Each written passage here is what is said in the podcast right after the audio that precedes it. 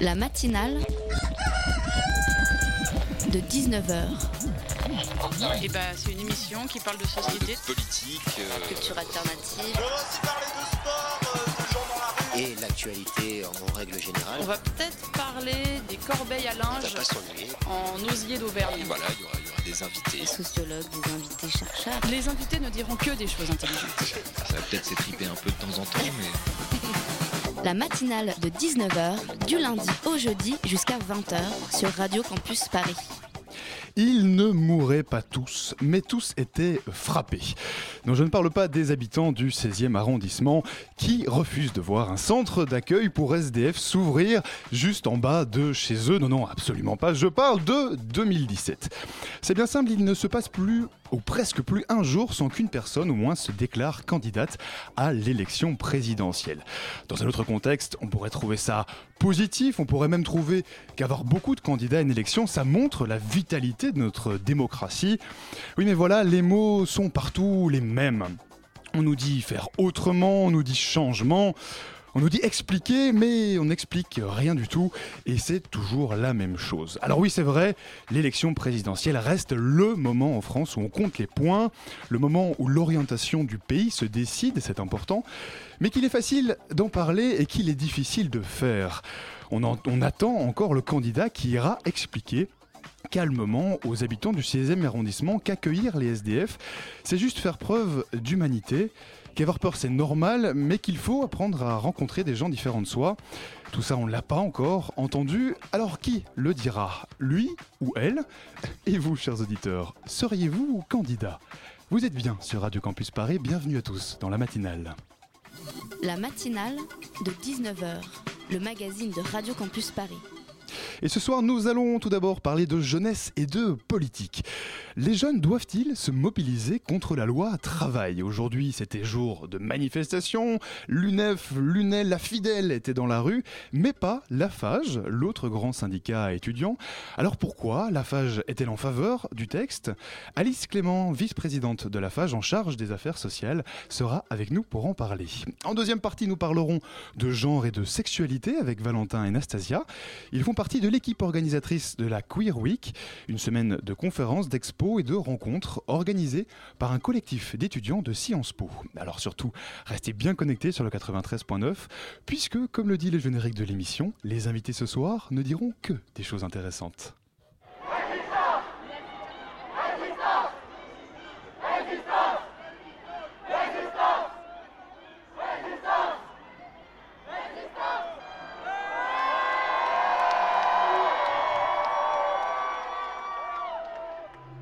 La jeunesse est dans la rue La jeunesse est dans la rue La jeunesse est dans la rue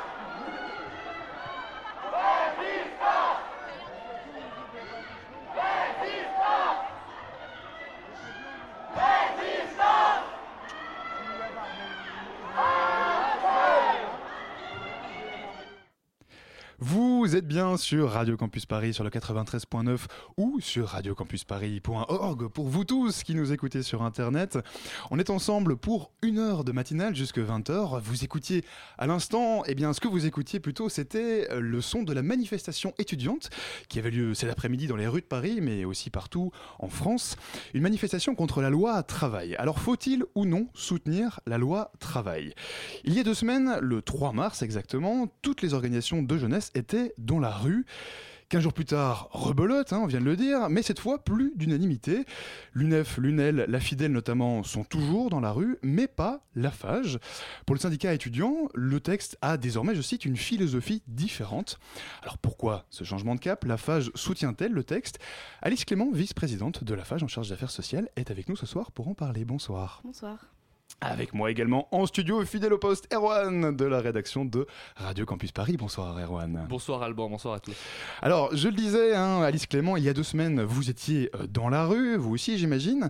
Aujourd'hui, beaucoup de jeunes y étaient justement euh, dans la rue contre la loi travail. 69 000 selon la police, 150 000 selon les organisateurs.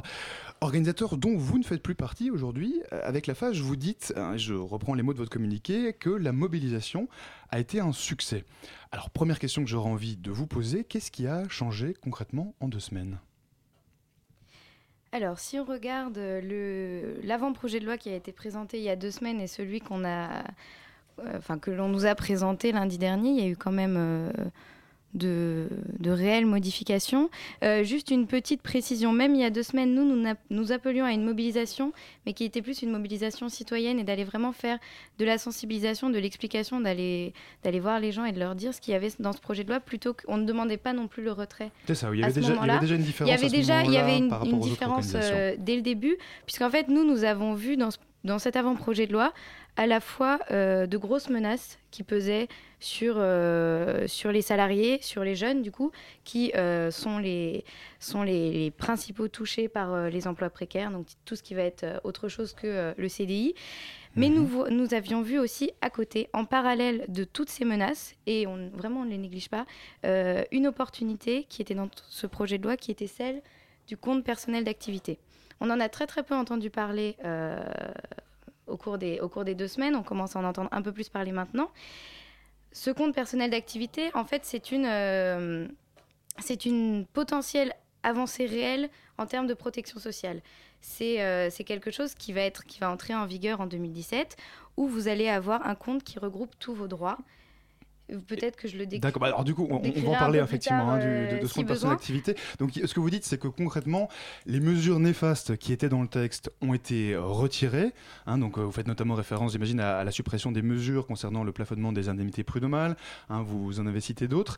Euh, et donc aujourd'hui, ce que vous dites, c'est que euh, ne reste que les mesures positives en fait? Alors, non, ce serait trop facile, évidemment. Il ne reste pas que des mesures positives, nous avons encore besoin de garanties, d'éclaircissements, d'explications. Mais ce qu'il faut bien voir, c'est que sur ce projet de loi, comme les projets de loi en général, il va y avoir une phase de débat parlementaire. Et donc, c'est au cours de cette phase que nous, nous ferons en sorte de euh, peser sur euh, les députés les sénateurs pour obtenir des amendements qui aillent encore plus loin dans l'intérêt des jeunes et aussi garantir qu'il y ait pas, euh, que, que les choses soient bien cadrées, qu'il n'y ait pas des choses qui reviennent, qui soient remises. Mais pour nous, ça ne justifiait pas de demander le retrait total de ce projet de loi. Mhm. Erwan. J'aimerais revenir juste euh, pour une toute dernière fois sur ce plafonnement des indemnités prud'homales qui a donc été retiré euh, en tant qu'un véritable plafonnement mais qui est toujours présent dans le texte sous forme d'un barème sur lequel les juges pourraient se, se- se fier pour prendre leurs décisions. Est-ce que vous n'avez pas l'impression que c'est une reformulation euh, pour faire passer les, les- les choses un peu mieux? Non, non, vraiment, là, l'idée, c'est qu'on passe d'un barème qui était euh, obligatoire, en fait, qu'on ne pouvait pas, euh, dont on ne pouvait pas, euh, euh, enfin, qu'on ne pouvait pas laisser de côté. On devait s'y fier à un barème informatif, indicatif, qui sera plus une base pour le juge, euh, mais, mais le juge garde son autonomie quand même euh, au final sur la décision et sur le montant des indemnités prud'homales. Là, par contre, là où il y a plus une vraie inquiétude, c'est sur euh, l'appréciation du périmètre euh, de la santé d'une entreprise vis-à-vis des licenciements économiques. C'est là qu'on a la plus grosse crainte actuellement, Mhm.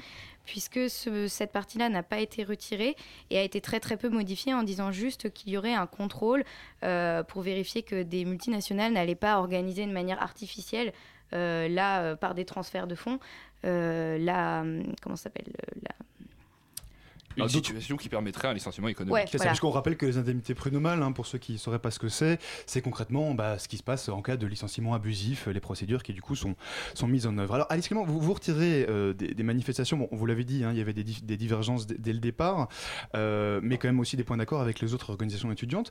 Vous vous retirez à un moment où quand même le, le mouvement prend une certaine euh, ampleur.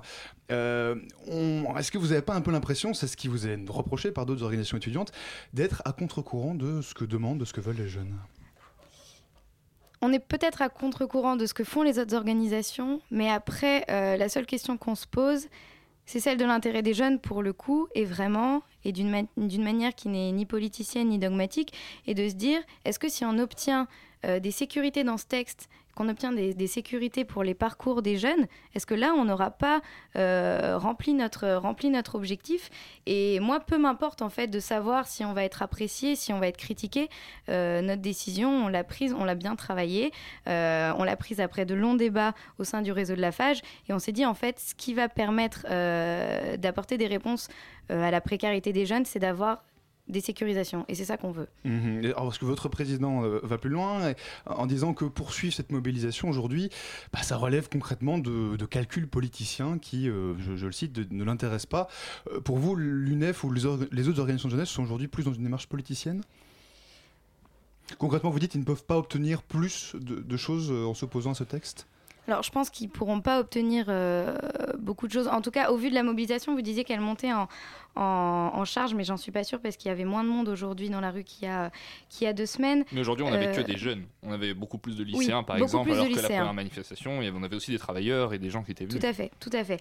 Après, euh, là où on parle, nous, on, on- on peut penser que oui, il y a des calculs politiciens derrière, c'est que lorsqu'on voit ce qu'on a obtenu comme avancée dans deux- euh, en deux semaines dans ce texte, euh, continuer à demander le retrait entier du texte alors qu'on a, eu, qu'on a, qu'on a obtenu de grandes choses que je détaillerai plus tard pour les jeunes, c'est dire, mais, mais en fait, toutes ces réponses-là, vous, vous les jetez à la poubelle, pour reprendre un peu les, mots aussi de mon président, vous les jetez à, la poubelle et vous allez dire euh, aux jeunes précaires euh, pour lesquels on a obtenu des solutions, non, en fait, on s'en fout, on continue à demander le retrait, peu importe si un jour on vous remet des garanties telles que celle-là. Mhm. Alors concrètement, du coup, ce que vous avez obtenu, parce que donc vous avez été, euh, euh, vous avez été donc à Matignon, vous avez rencontré Manuel Valls notamment, euh, et vous avez rencontré ses, ses collaborateurs.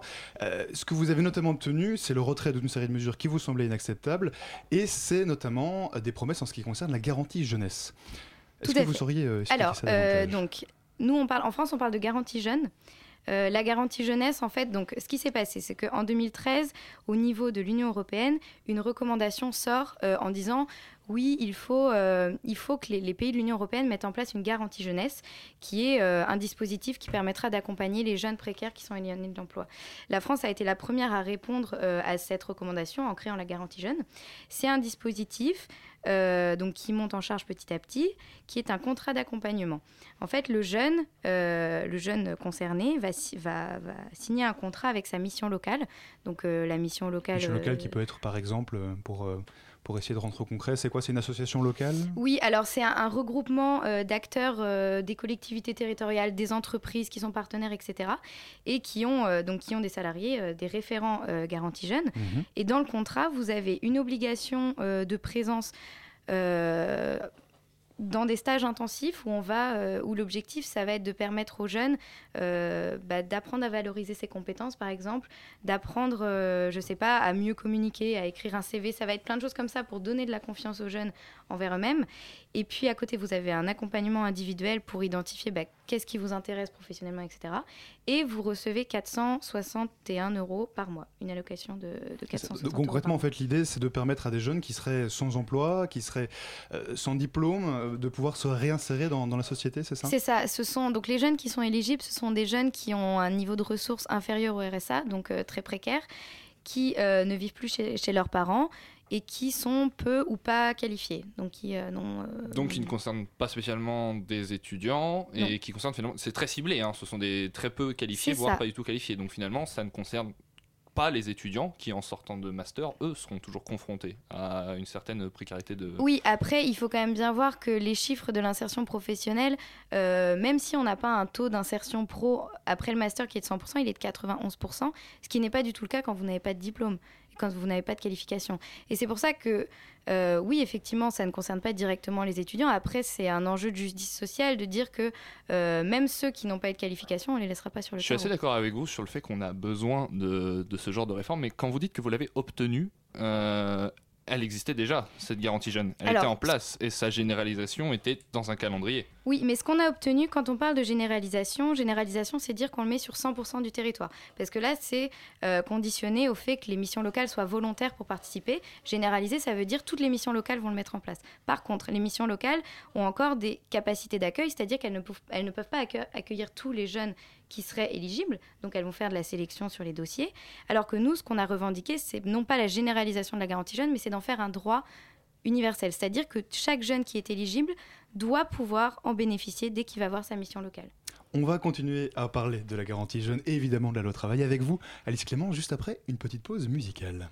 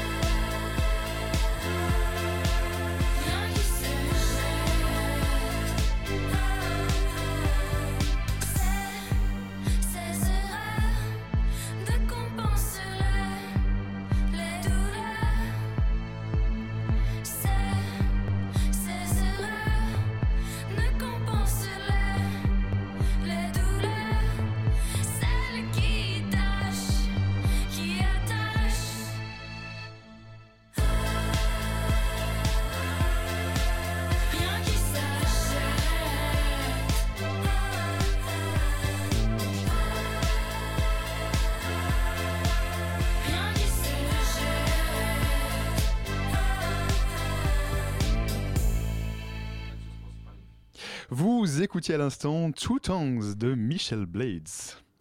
La matinale de 19h sur Radio Campus Paris.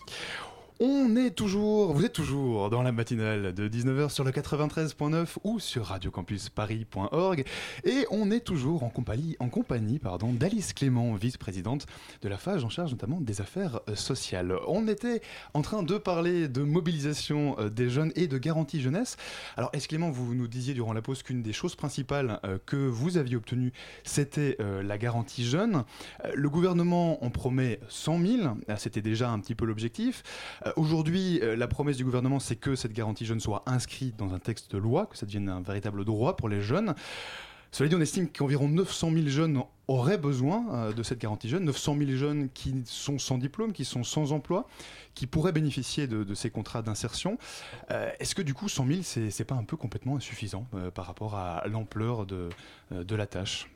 Si, si, totalement. Après, on sait aussi que faire monter en, puissance, ça va demander un petit peu de temps. Après, il faut être ambitieux, il faut dire qu'il faut qu'on y arrive en 2-3 euh, ans. Mais ça nécessite de, euh, de, complètement, enfin de, beaucoup employer dans les missions locales, etc. Mais euh, pour l'instant, en fait, le 100 000 avait déjà été annoncé. Mhm. c'est ce qu'on disait tout à l'heure, déjà été annoncé avant de parler de la garantie jeune en tant que droit. Donc là, il va falloir aller au-delà. mais nous, nous sommes nous sommes confiants au sens que à partir, voilà, à partir du moment où c'est inscrit dans la loi, il faut, euh, il faut trouver les, il faut trouver les, les, leviers pour le débloquer, en sachant aussi qu'on a beaucoup de, enfin, on a une possibilité de financement euh, du Fonds social Comment, européen. Alors, il y, a plein de, il y a plein de pistes. Après, c'est ce qu'on disait aussi. Nous, on n'est pas euh, on n'est pas, on n'est pas les comptables de Bercy. C'est pas à nous de donner toutes les réponses au gouvernement. Nous, on apporte des, des, des propositions. Après, ils trouvent les solutions. Mais de, mise en pratique. Mais euh, déjà, la garantie jeune, elle est financée en partie par le Fonds social européen. Donc on peut aller taper euh, dans des subventions, des subventions européennes. Mhm. Il y a aussi plein de dispositifs qui existent qu'on peut, euh, qu'on peut, réformer. Donc une série de dispositifs pourrait, pourrait du coup aboutir à la mise en place. si je vous dis ça, hein, Alice Clément, c'est parce que ce gouvernement actuel, notamment Manuel Valls, quand même est pas connu, on va dire, pour euh, tenir ses engagements, notamment les, engagements qu'il prend de manière écrite. Est-ce que vous n'avez pas un peu l'impression quand même que c'est des promesses et que ça n'engage pas beaucoup le gouvernement? Euh, Vous avez l'impression qu'ils se sont vraiment engagés, qu'ils vont les tenir ces promesses? Alors pour le pour cette fois-ci, je suis plus confiante que d'habitude parce que là, ce sera inscrit vraiment. Alors que le plus souvent, on avait des promesses dans le cadre, par exemple, de, je sais pas, de discours euh, en meeting et qui là, pour le coup, n'étaient pas euh, inscrites dans un projet de loi. Mhm. Et par exemple, la garantie jeune euh, faisait partie des promesses de Hollande, de Hollande, et on a, on a mis le temps avant, avant de la voir sous cette forme. Là, par contre, c'est dans le cadre d'un débat sur un projet de loi. C'est pas du tout la même chose que, que lorsque vous faites l'annonce au cours, euh, je sais pas, des vœux du président ou quelque chose comme ça. Donc c'est du concret, on peut compter dessus. Erwan. Et oui, j'aimerais qu'on parle également de la façon dont vous avez euh, obtenu ces, améliorations. Mais avant cela, nous sommes allés donner la parole à ceux qui étaient présents à la manifestation cet après-midi. Les accords qui ont été refaits, ça ne nous va pas. On ne veut pas être exploité. Déjà qu'on n'est pas sûr d'avoir de retraite plus tard, donc euh, c'est non. Cette loi, aujourd'hui, elle attaque le secteur, privé, mais on sait tous qu'elle est seulement un tir d'essai pour le gouvernement qui va bientôt s'attaquer au secteur public. Donc on préfère attaquer avant d'être attaqué nous-mêmes. La semaine de 35 heures, la question c'est est-ce qu'elle existe toujours? Nous on pense que euh, cette, cette euh, loi, elle vient en fait légitimer sur le plan moral et acter quelque chose qui est déjà présent dans les faits, c'est-à-dire euh, la, facilitation des, des, semaines de 46 heures et tout. Les modifications qui ont été apportées par Valls, elles sont en fait assez accessoires. Elles disons qu'elles vont juste traiter des, petits points qui ont été très discutés dans les médias. On dirait presque que ces points ont été rajoutés juste pour être supprimés, pour que ça fasse un peu une espèce de réforme chloroforme pour taire le mouvement. Et on n'arrêtera pas tant que la loi ne sera pas retirée totalement. Euh, vous vous dites que ces améliorations, vous les avez obtenues en, étant allé dialoguer avec Manuel Valls et à Matignon. Euh, ce n'était donc pas possible. La manifestation, finalement, ce n'était pas le moyen d'obtenir ça, cette nouvelle version alors je pense que ce qu'a permis, et ça je le, je nierai pas, ce qui a, ce qu'a permis quand même euh, la manifestation du 9, c'était de forcer Manuel Valls à nous recevoir. enfin voilà, on a ce qui n'était pas le cas avant du coup. Ce qui n'était pas le cas avant, on a toute l'honnêteté de le dire on l'enlève pas au mouvement, effectivement, on n'aurait peut-être pas été reçu. Mais par contre, après, une fois qu'on a été reçu, ce qui a permis d'avoir ces modifications, c'est ce que nous, nous avons proposé. Donc voilà, il y, a deux choses. Entre le fait d'être reçu et après le fait d'obtenir euh, des modifications. Parce qu'on sait que les autres rendez-vous étaient... Euh, euh, plus ou moins fructueux. Euh, mais euh, j'avais j'avais quelque chose à dire que j'ai oublié. Mais, mais quand même, si je grave. pense qu'en fait, nous, ça nous met dans une position délicate parce que euh, les autres ont l'impression qu'on est, euh, je sais pas, les toutous du gouvernement, etc. Sauf que il y a quand même eu beaucoup aussi de désinformation euh, sur ce projet de loi. Et quand vous demandez euh, à des manifestants si- s'ils ont vraiment, euh, s'ils savent vraiment ce qu'il y a dans ce projet de loi, Parce qu'en fait, Comme hein, on a un peu l'impression qu'il y a, au- au-delà de- des faits concrets, il y a un peu une impression de, euh, allez, une, une différence de philosophie, de perception en tout cas sur ce que veut, sur ce qu'est la philosophie du texte.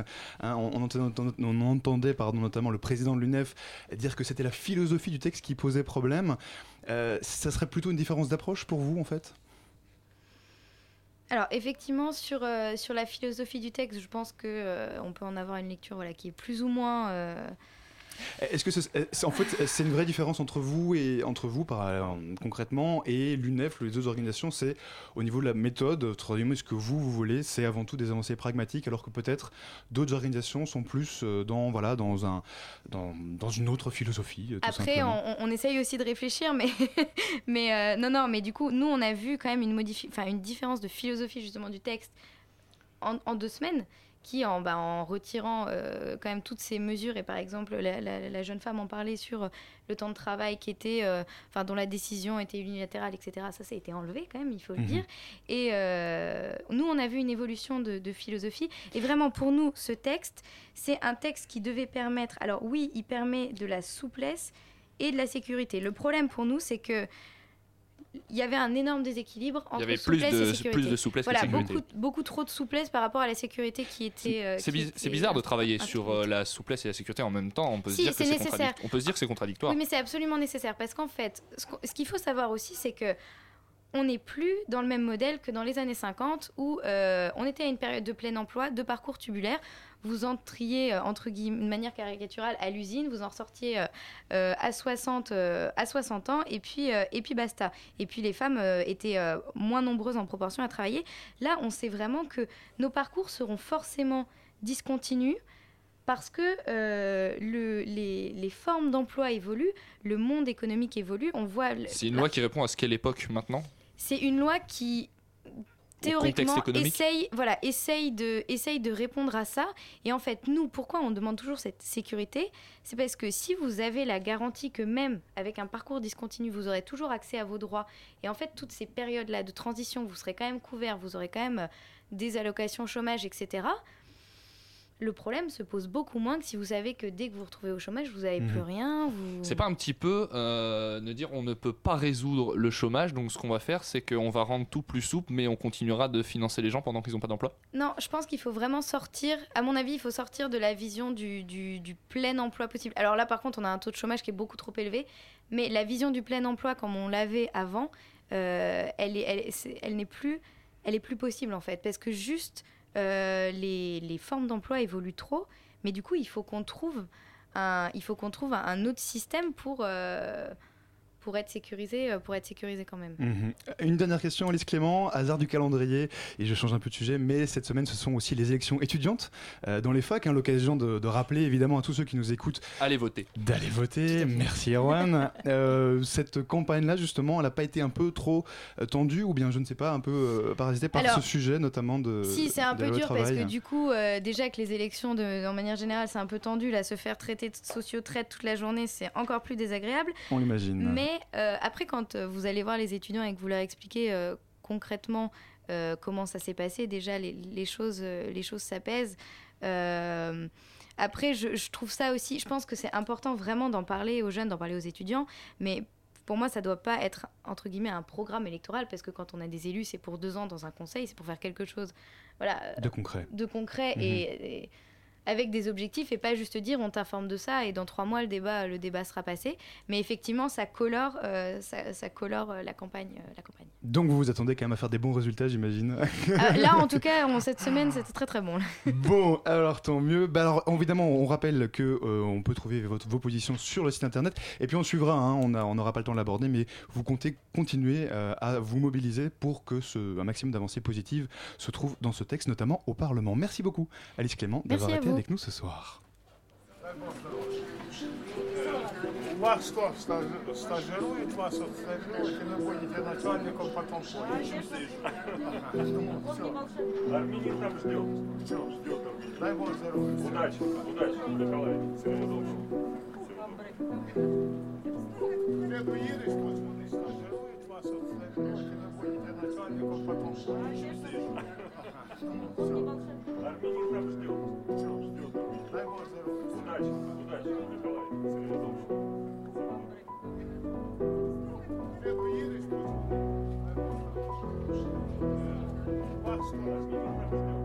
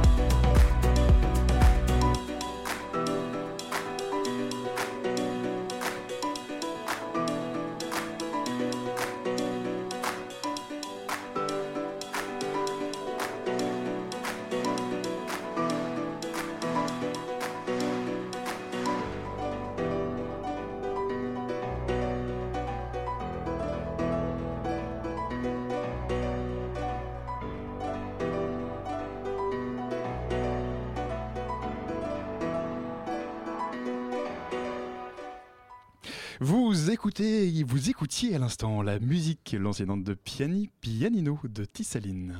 La matinale de 19h du lundi au jeudi jusqu'à 20h sur Radio Campus Paris. Vous écoutez toujours la matinale de 19h sur le 93.9 ou sur radiocampusparis.org pour vous tous hein, qui nous écoutez sur internet. On va rester maintenant dans le thème du travail avec un reportage d'Erwan, toujours lui. Erwan a voulu en savoir plus sur un syndrome qui touche un grand nombre de travailleurs et qui fait débat, le burn-out. Des syndicats et des associations demandent aujourd'hui des recherches à ce sujet, mais aussi une vraie reconnaissance par le Code du travail pour faire du burn-out une maladie professionnelle reconnue. On écoute tout de suite son reportage. Aujourd'hui, au cœur des débats, le syndrome d'épuisement professionnel, ou burn-out, est une pathologie qui souffre avant tout d'un manque de définition claire et objective. Annie Jouan, dont l'association SOS Fonctionnaires accompagne des travailleurs en situation difficile, constate au quotidien les multiples facteurs qui peuvent le provoquer. Le burn-out, c'est un état pathologique avec des causes euh, assez euh, différentes. Ça peut être euh, le surmenage. Un burn-out, un terme américain, bon, mais qu'est-ce que c'est? C'est le, le, surmenage qui peut être ressenti sur le plan psychique. La surcharge de travail, l'organisation du travail, le management qui est souvent assez pernicieux. ça ajoute au stress. On a du boulot, il faut le faire dans les conditions difficiles. Et à un moment donné, eh bien, on est submergé, on n'est pas assez, on vous en demande trop, et puis on craque. Pour Martine Carrier, secrétaire nationale santé au travail et handicap, le burn-out provient certes d'une situation de surcharge de travail, mais également d'un événement déclencheur qui fait basculer le travailleur. Ce qui est primordial dans le burn-out, c'est que ce n'est pas uniquement des gens qui s'épuisent au travail parce qu'ils seraient en stress chronique, ce sont des gens effectivement qui travaillent beaucoup et qui un jour euh, ont une émotion négative très forte euh, du style, euh, après tout l'investissement que je mets dans mon travail, voilà comment je suis traité. Et c'est à ce moment-là qu'il bascule dans le burn-out. Léa Riposa a, elle, vécu le burn-out. Son expérience lui a donné envie de s'engager pour aider les personnes qui, comme elle, ont souffert de ce syndrome avec son association Association France Burnout. Eh ben, ce qui m'est arrivé à moi, vous savez, ce qui m'a sauvé la vie, c'est que j'ai été malade à une époque où la maladie n'était pas médiatisée. Donc on ne mettait pas de nom sur la maladie, on, avait un, certain nombre de symptômes extrêmement physiques. Donc moi j'ai pensé que j'avais un problème musculaire, peut-être un cancer des os. Enfin voilà, c'est quand même très très spectaculaire hein, la, phase d'effondrement du burn-out. Et je peux vous dire que c'est pas psychique. Ce qui vous rend triste et qui, fait peur, euh, c'est d'avoir ces symptômes qui, sont très graves, qui sont invalidants, et, on, ne, fait pas forcément le lien au début avec euh, le travail. Pour elle et son association, l'important est de pouvoir travailler en profondeur la question de façon médicale pour permettre aux professionnels de santé d'établir les bons diagnostics et de traiter efficacement le burn-out. On ne peut pas, de Paris, euh, influer sur les nomenclatures américaines, les définitions, mais avec euh, un groupe de travail de médecins, on peut finalement mettre au point une, grille de repérage diagnostique qui permet à un professionnel de santé de dire voilà, cette personne a tel symptôme depuis tant de temps, elle n'avait pas d'antécédent médical depuis qu'il y a eu ce bouleversement professionnel, on a tel symptôme, il faut arrêter tout de suite de travailler, se mettre au repos, peut-être un mois, deux mois, et repartir dans de bonnes conditions. L'un des problèmes du burn-out, dont le terme a tout récemment été accepté par le Code du travail, est la longue procédure nécessaire à sa reconnaissance. Annie Jouan déplore le fait qu'un médecin ne puisse pas aujourd'hui le reconnaître comme une maladie professionnelle. Les symptômes sont quand même là. Par contre, ils n'ont pas le droit puisque le burn-out n'est pas reconnu, euh, ils n'ont pas le droit de faire un certificat en visant le burn-out. Ils peuvent faire un descriptif, mais ils n'ont pas le droit de caractériser le burn-out. Le monde politique commence à s'emparer du problème, et même si c'est une petite victoire pour Martine Carrier, le plus important est encore à faire. Déjà, le premier pas, le mot burn-out est rentré à l'Assemblée nationale euh, dans la loi récente Repsamen. Après, quand on met burn-out, on met coût derrière pour les employeurs. Mais pour Léa Riposa, ces petites victoires politiques ne sont rien à côté de ce qu'il reste à faire pour les gens, pour les malades. Reconnaître la maladie, c'est mettre un nom sur la maladie. Vous savez, une chose qui n'existe pas, qui, qui ne porte pas de nom, n'existe pas. C'est très difficile à dire.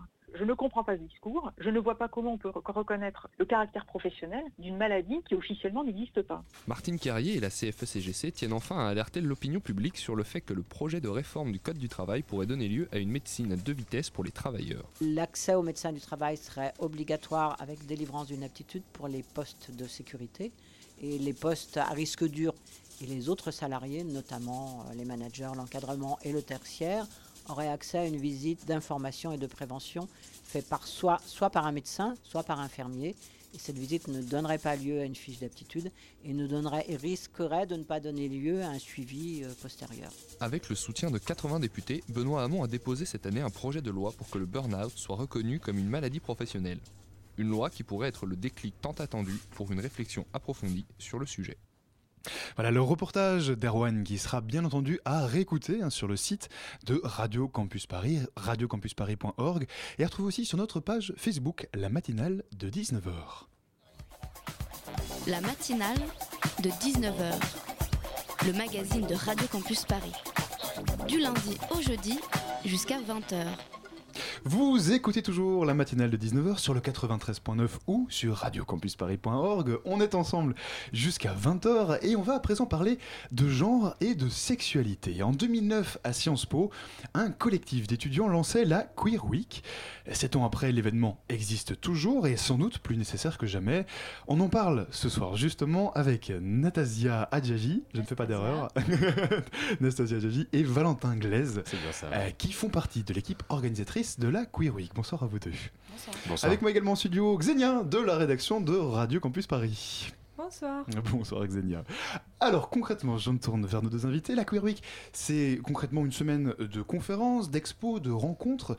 C'est du 21 mars au 26. Euh, C'est donc à Paris et c'est organisé par un collectif d'étudiants. Alors première question toute simple, euh, l'idée c'est quoi? Est-ce qu'on peut dire que c'est un festival militant, la Queer Week? Je, Alors déjà, je me- nos deux invités se regardent, s'interrogent. on, on se demande qui va commencer et qui va, qui va dire quoi.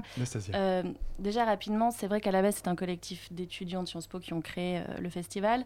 C'est un festival qui tend maintenant un peu à sortir de l'institution puisque dans l'équipe organisatrice qui se renouvelle chaque année, euh, il n'y a pas que des étudiants et des étudiantes, il y a également des jeunes professionnels dont nous, à titre personnel, on n'est plus étudiants. Euh, après, sur la dimension militante, euh, j'ai envie de dire oui. Peut-être que je laisserai Valentin un peu euh, développer. Oui, de fait, je pense que oui, clairement, oui, oui, oui, évidemment. Militant dans quel sens? C'est-à-dire dans, dans l'idée de, bah, quoi, de pousser des idées, de pouvoir sensibiliser peut-être? Si, dans une certaine mesure, ouais, si vous voulez, parce qu'on porte des contenus euh, qui sont de fait minoritaires, hein, et même minorisés, je dirais, dans euh, la société telle qu'on peut l'expérimenter euh, à l'heure actuelle, qui sont du coup de fait, bah voilà, politiques et politisés, si vous voulez. Xenia. Est-ce que vous trouvez que dans notre société, il existe toujours le problème d'acceptation et de tolérance d'une orientation sexuelle autre qu'entre un homme et une femme? Absolument. Ah oui, ça je peux vous le dire pour le coup. ouais, ouais. Je vous conseille de prendre le métro, euh, ne serait-ce que ça. euh, Enfin, je, je- je sais pas, en étant, en vous habillant d'une façon un petit peu visible et qui peut laisser croire que vous êtes PD, admettons, par exemple, je vous conseille de faire l'expérience. hein. Ou trans, parce Mais que ça la change question de la transidentité euh, l'acceptation de ces enjeux-là dans l'espace public est aussi euh, plutôt cruciale. Donc effectivement, oui, et c'est pour ça que des, festivals comme le nôtre et d'autres actions militantes, hein, on ne prétend pas euh, porter la voix majoritaire du queer, mais euh, sont absolument fondamentaux et, euh, et indispensables, notamment dans des institutions comme par exemple des, des grandes écoles, mais également ailleurs, dans des lieux... dans des lieux divers et variés, effectivement, oui, c'est Mhm. très important. Est-ce que ce festival, est-ce qu'on peut dire qu'il a beaucoup évolué depuis 2009 hein? On parlait des organisateurs qui avaient un peu le profil des organisateurs qui avaient évolué. Est-ce que dans les activités, dans les participants, il y a aussi eu une évolution? Bah, disons que les équipes se renouvellent chaque année, donc moi je suis pas spécifiquement familière des équipes précédentes. J'imagine que vous n'étiez pas là en 2009. J'étais pas là en 2009, j'étais moi-même étudiante. Voilà. Euh, alors, je, je- franchement, je- moi, petite personne, je peux pas témoigner de l'évolution. C'est un principe de renouvellement, donc chaque année, effectivement, c'est euh, a priori les gens ne se connaissent pas, ils sont un peu recrutés. Et euh, du coup, on forme une équipe hétéroclite, hétérogène, mais qui porte un projet commun. Et, euh, Et ça évolue euh, petit à et petit. ça évolue en fonction Ouais, des, ouais, des ouais, voilà. individus qui sont présents. Mhm. Est-ce qu'il y a déjà un public cible? Alors, bah, des personnes qui aujourd'hui nous écouteraient et se diraient tiens, bah, est-ce que je suis le bienvenu Alors, la COEC n'est pas Queer euh, exclusivement réservée aux personnes qui s'identifient queer. Oui, ça c'est clair. On essaie d'élargir au maximum pour essayer de porter et de visibiliser un peu ces enjeux. Après, de facto, j'imagine que tu confirmeras qu'on s'adresse aussi euh, à la communauté euh, queer euh, en premier lieu, mais pas Mhm. que, vraiment. C'est ça, c'est un festival ouvert. Absolument. Et dans la représentation de la Queer Week, euh, vous parlez d'écran comme espace de visibilité, je cite, euh, de résistance et d'invention, ainsi que de relations géographiques. Est-ce que vous voulez dire, euh, qu'est-ce que vous voulez dire par cela déjà? En gros, euh, chaque année, la Queer Week a un thème. Cette année, on a choisi espace écran. Donc l'idée, c'était un peu euh, de questionner euh, des problématiques à la fois euh, géographiques, géopolitiques, au prisme un peu aussi du digital, puisque c'est quelque chose qui est très prégnant à l'heure actuelle. Et donc toutes ces pratiques qui s'expriment plus on- bah, dans, le monde, dans le monde numérique, on a voulu les relier avec toutes les pratiques politiques et militantes de terrain, essayer de faire des croisements, et on essaie dans chaque intervention de faire un lien avec ça, donc que ce soit dans le discours qu'on propose ou dans les, euh, dans les ateliers, mais aussi dans, on va essayer de retransmettre, d'avoir voilà, un- une, une visibilité via les écrans, parce que c'est un, médium majeur Mhm. à l'heure actuelle. Alors vous dites notamment que, alors, sur votre site internet, hein, que l'écran ne supprime pas complètement les relations de pouvoir qui peuvent exister, mais qu'il dessine de nouveaux territoires. Hmm. Euh, est-ce- Qu'est-ce que qu'est-ce que vous entendez par là? Bah, on pense par exemple, si vous voulez, euh, bah, toutes sortes d'espaces internet, par exemple, de discussion. Il y a de réelles communautés, il faut bien le savoir. hein. Il y a de réelles communautés de, de discussion sur internet, si vous voulez, où on travaille, mais au jour le jour, hein, vraiment, ces rapports de pouvoir-là, et dans lesquels on peut les voir se recréer entre différentes personnes qui peuvent interagir, ou qui, au contraire, peuvent, du fait de cette mobilisation internet, envisager, créer de nouvelles choses et euh, de nouveaux moyens, admettons, de, de- de subvertir ces rapports de pouvoir, par exemple. Ça, c'est- donc c'est une sorte de, c'est une manière différente de s'exprimer, mais c'est toujours euh, la réalité, c'est toujours. C'est juste que, de facto, pour des communautés qui sont euh, minoritaires et marginalisées, Mhm. euh, l'écran et la communauté numérique permettent de recréer des solidarités. Ça va notamment être un des enjeux dans la conférence euh, sur le féminisme islamique, ça va être de montrer que euh, des communautés alors religieuses qui sont minoritaires, puisqu'il y a déjà les femmes qui sont minoritaires, euh, enfin c'est une communauté minoritaire au sein de la communauté religieuse, Mhm. plus minoritaire parce que, parce que le climat, voilà. Tout ce courant du féminisme islamique s'exprime notamment en grande partie via les blogs, via les espaces de discussion, via les fils Mhm. Twitter, via les fils Instagram. Et c'est vraiment un moyen de, de, voilà, de créer des solidarités euh, online euh, que les, euh, que les disparités d'ancrage géographique ne permettraient peut-être pas en fait. de rendre. Natacha Djaji, Valentin Glaise, vous restez avec nous. On continue à parler de la Queer Week juste après une petite pause musicale.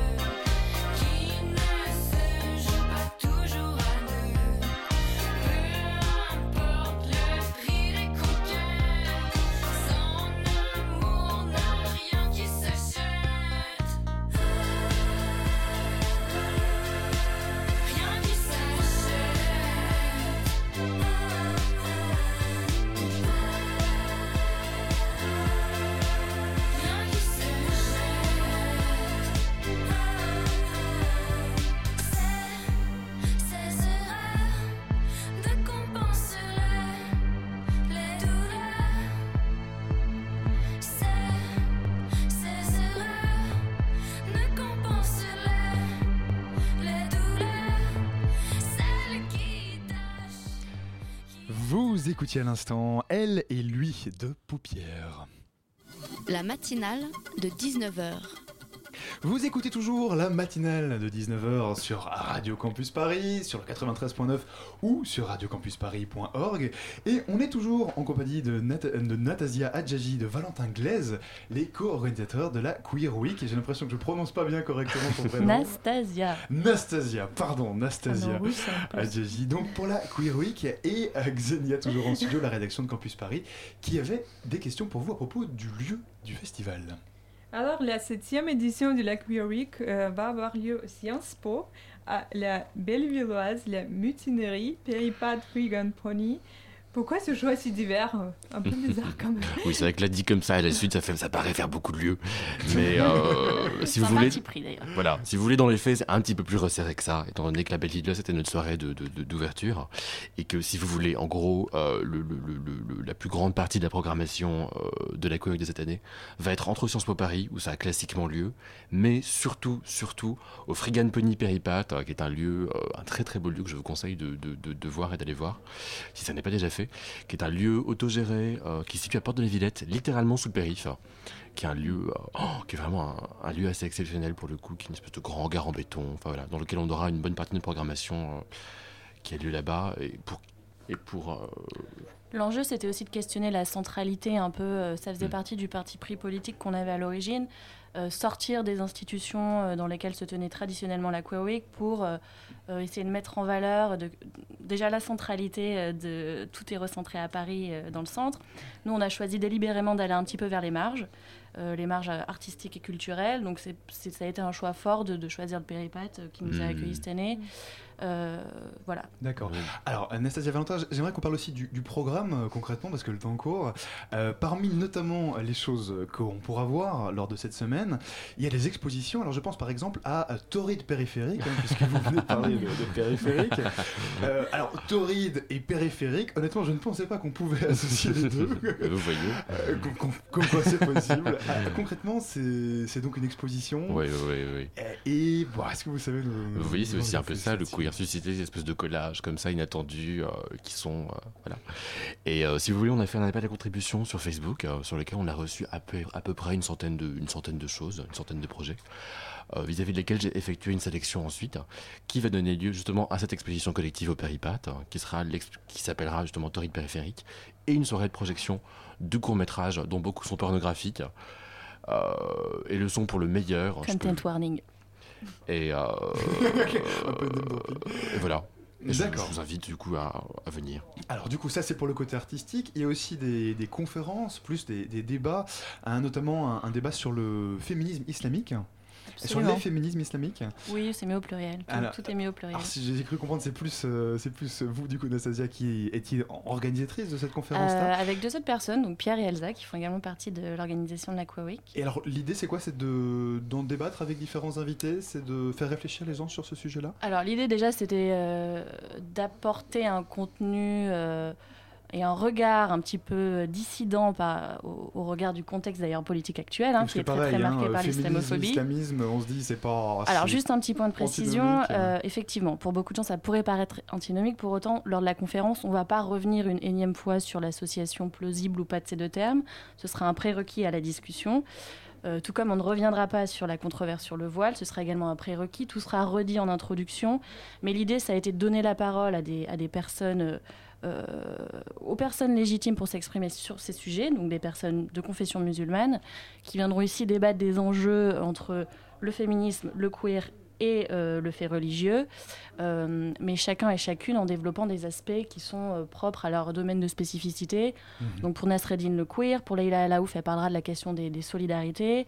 Euh, Judith, elle reviendra également sur, euh, sur ça. Et on aura vraiment toute une partie, comme je le disais, sur euh, les enjeux de la communication et, de, euh, et des communautés digitales dans le cas, de, dans le cas des féministes islamiques euh, dans le monde. Xenia. Et comme Alban a dit, il y a des tables rondes, des conférences, des, des expositions, des special events. Et vous, personnellement, qu'est-ce que vous conseilleriez nous à visiter absolument? La Queer Fair. La cause d'une faire, je suis d'accord. Justement, de quoi s'agit-il? Qu'on en parlait même durant la, durant la pause. Euh, J'ai cru voir que c'était grosso modo lié à la micro-édition, c'est ça? Voilà, c'est un peu ça. Si vous voulez, on est co-organisateur et co- co-organisatrice avec Nastasia de cet événement-là. Ou si vous voulez, Nastasia est plutôt issue des cultures euh, punk, on va dire, dans lesquelles le, le, le format zine est très très très euh, présent. Et moi, je suis plutôt issu des cultures queer où il l'est tout autant, mais où on le voit moins en France. Et on s'est un petit peu rejoint là-dessus du coup pour former cette espèce d'assemblage euh, qui peut sembler aussi absurde que Torride périphérique, mais qui le mais qui est peut-être un, peu- un peu- un peu- un peu moins drôle, hein, qui, s'est- voilà, qui se D'accord. trouve être la, la Zinfer. Alors, une, et finalement, une dernière chose que le temps court, malheureusement, je vois qu'on a encore plein de, de choses à dire. Peut-être juste placer que c'est Océane Rosemary, votre marraine d'honneur cette année. Euh, il y aura un spectacle d'elle à la fin, j'imagine, ou bien non, elle sera là au cours de. Alors non, elle nous a fait de très belles hein. vidéos de présentation. Qu'on peut retrouver sur votre site Euh, internet, Sur site d'ailleurs. Euh, en revanche, non, il n'y aura pas de spectacle euh, à la fin, malheureusement, de Céline Rodemarie qui est en tournage. Donc, euh, Donc en elle- revanche, elle chapeaute voilà, l'événement, celle qui, euh, qui est notre marraine cette année. D'accord. Bon, mais donc pour voir les vidéos d'Océane Rosemary ou tout simplement pour avoir des infos hein, sur la Queer Week, eh ben, on vous invite bien sûr à aller sur votre site internet. On peut le, le rappeler peut-être encore une fois? www.queerweek.com.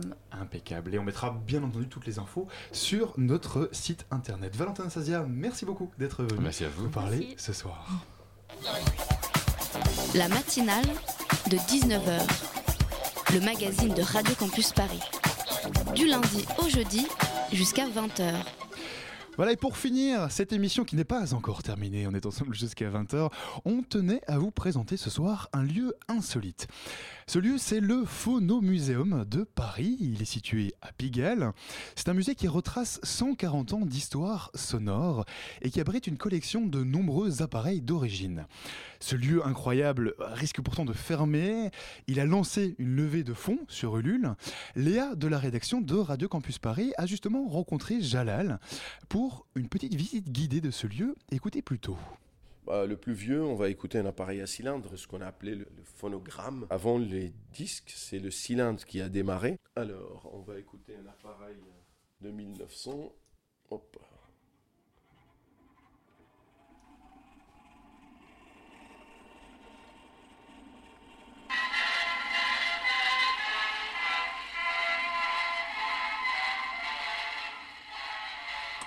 Voilà, ça, ce qu'il y avait euh, de facile à enregistrer, parce que c'était des orchestres. Souvent, c'est la garde républicaine. Après, il y a eu ces appareils-là. Ça, c'est un disque de 1904. Et là, on a typiquement une chansonnette qui a été euh, créée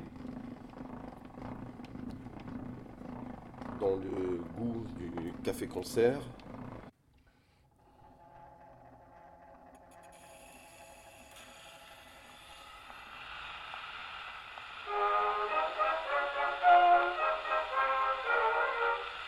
Les, les paroles, c'est assez subtil, c'est c'est le côté euh, rigolo. euh, Faisons peut-être un, un bond euh, dans le XXe siècle. le disque de Jack Hilton. Et là, on est 1925.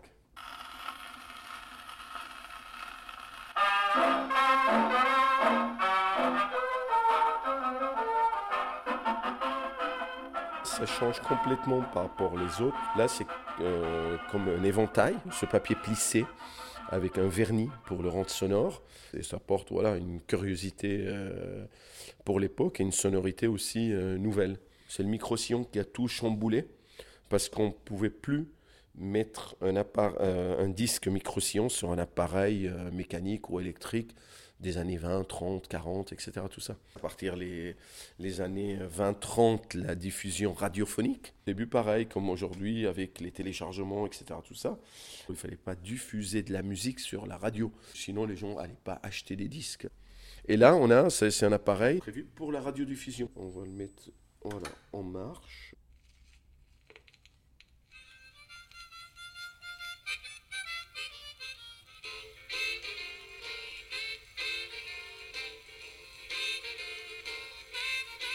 On pouvait régler le, volume du, mini haut-parleur de retour.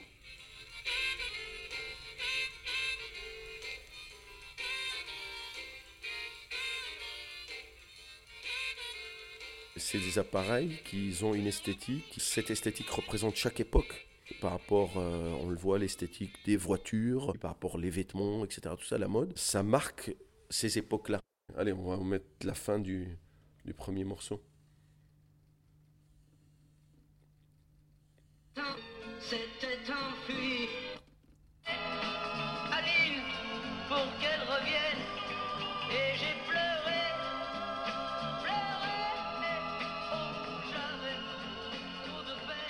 Reconnaît Christophe, euh, un tube euh, Voilà, qui euh, a- aujourd'hui euh, est encore bien connu. la sonorité de l'époque. Parce que ce morceau-là, quand on l'entend aujourd'hui, il n'a pas la même atmosphère. Christophe, grand collectionneur, il a une collection impressionnante de jukebox. Voilà, une jukebox. On va l'allumer. Est-ce que euh, on sait dater à peu près le, la période où la musique, euh, enfin le titre était payant C'est dès le début. Les gens, à cette époque-là, c'est 1889, à l'exposition universelle de Paris, ils ne croyaient pas que c'était possible d'entendre et pas voir l'interprète. Du coup, les forains, ils ont utilisé ça comme un élément de foire. Pour écouter, il fallait payer. Après, on a sorti des appareils à monnayeur hein, qu'on a installés dans des lieux et ça n'a jamais arrêté. Maintenant, ça reste payant, mais c'est euh, avec euh, le numéro de carte de crédit.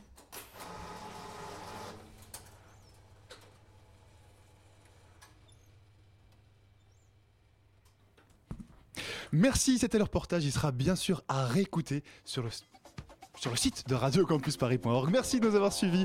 On se retrouve lundi en pleine forme. Vive la radio. 20